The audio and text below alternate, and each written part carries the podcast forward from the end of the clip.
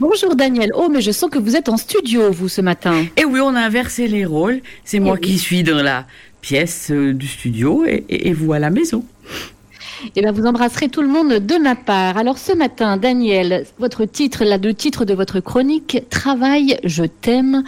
Moi non plus. Est-ce que vous vous prendriez pour euh, Serge Gainsbourg, par, hasard, ce matin, Daniel? Non, non. Rassurez-vous, je ne serai jamais une bête de scène, donc ce n'est ah. pas une annonce subliminale. Non, pour être... bien danser. en ce moment, pas du tout, je vous le dis. Ah euh, pour être sérieux, le déconfinement mène tout droit à une nécessaire redéfinition du travail.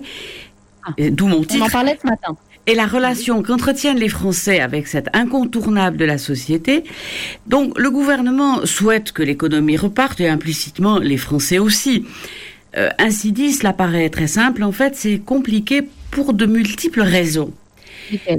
Ben, le marché du travail est bouleversé. Il y a, il y aura des chutes d'activité, des faillites, ce qui veut dire licenciement et du chômage comme unique réponse, en tout cas à court terme le malaise, et eh oui, le malaise social d'avant la crise réapparaît sur l'avant-scène, d'autant plus que parmi les victimes de cette nouvelle situation, nombreux sont les faibles, les défavorisés d'avant, qui auront du mal à encaisser le coup matériellement et qui surtout en concevront plus que jamais un sentiment de révolte contre l'injustice qui les poursuit depuis longtemps, euh, voire depuis toujours.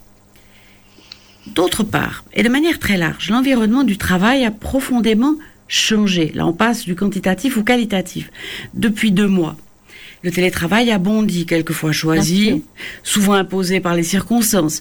Cela concerne essentiellement des emplois qualifiés, s'appuyant euh, fortement sur euh, de la sur de la technique, sur euh, des des, des outils.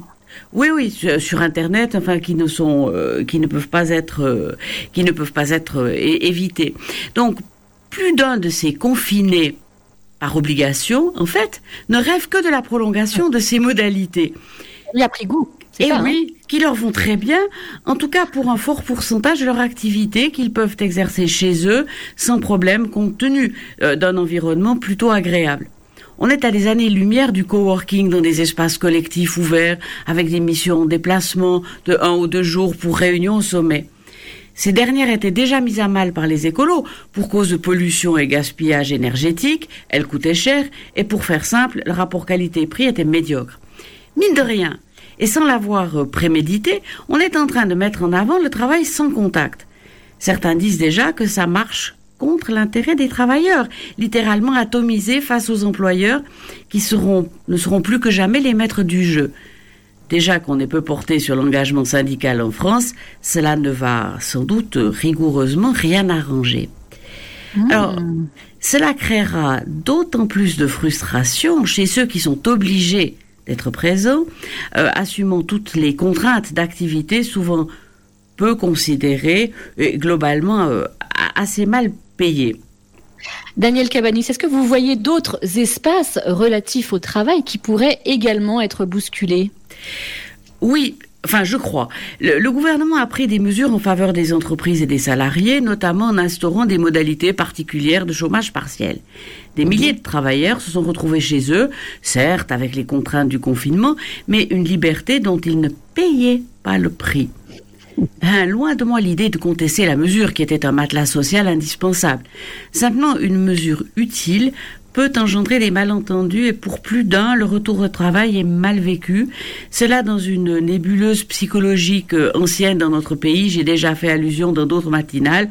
On n'aime pas le travail perçu comme une malédiction. Donc un pan de la population, voilà une occasion de se débarrasser de contraintes jugées insupportables.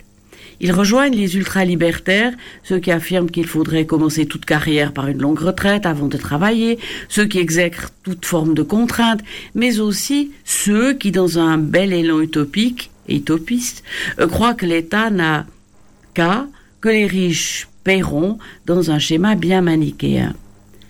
La France peut rebondir, elle le doit.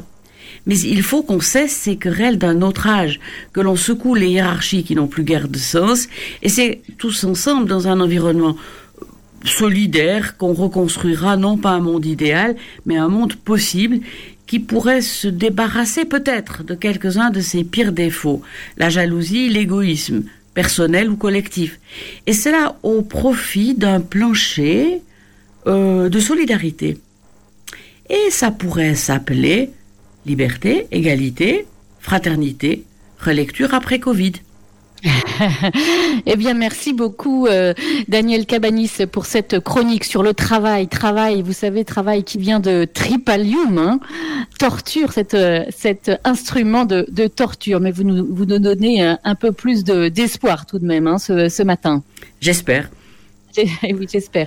Et alors, je vais quand même préciser à ceux qui, qui, nous écoutent après votre chronique sur le travail que si je suis encore en, télétravail, ce n'est pas parce que j'ai pris goût, quoique, mais parce que j'ai quatre enfants qui, eux, ne sont pas retournés à l'école. Merci beaucoup, euh, Daniel Cabanis. Je vous retrouve avec joie la semaine prochaine pour une nouvelle chronique politique, votre coup d'œil. Merci à vous. Merci, Isabelle.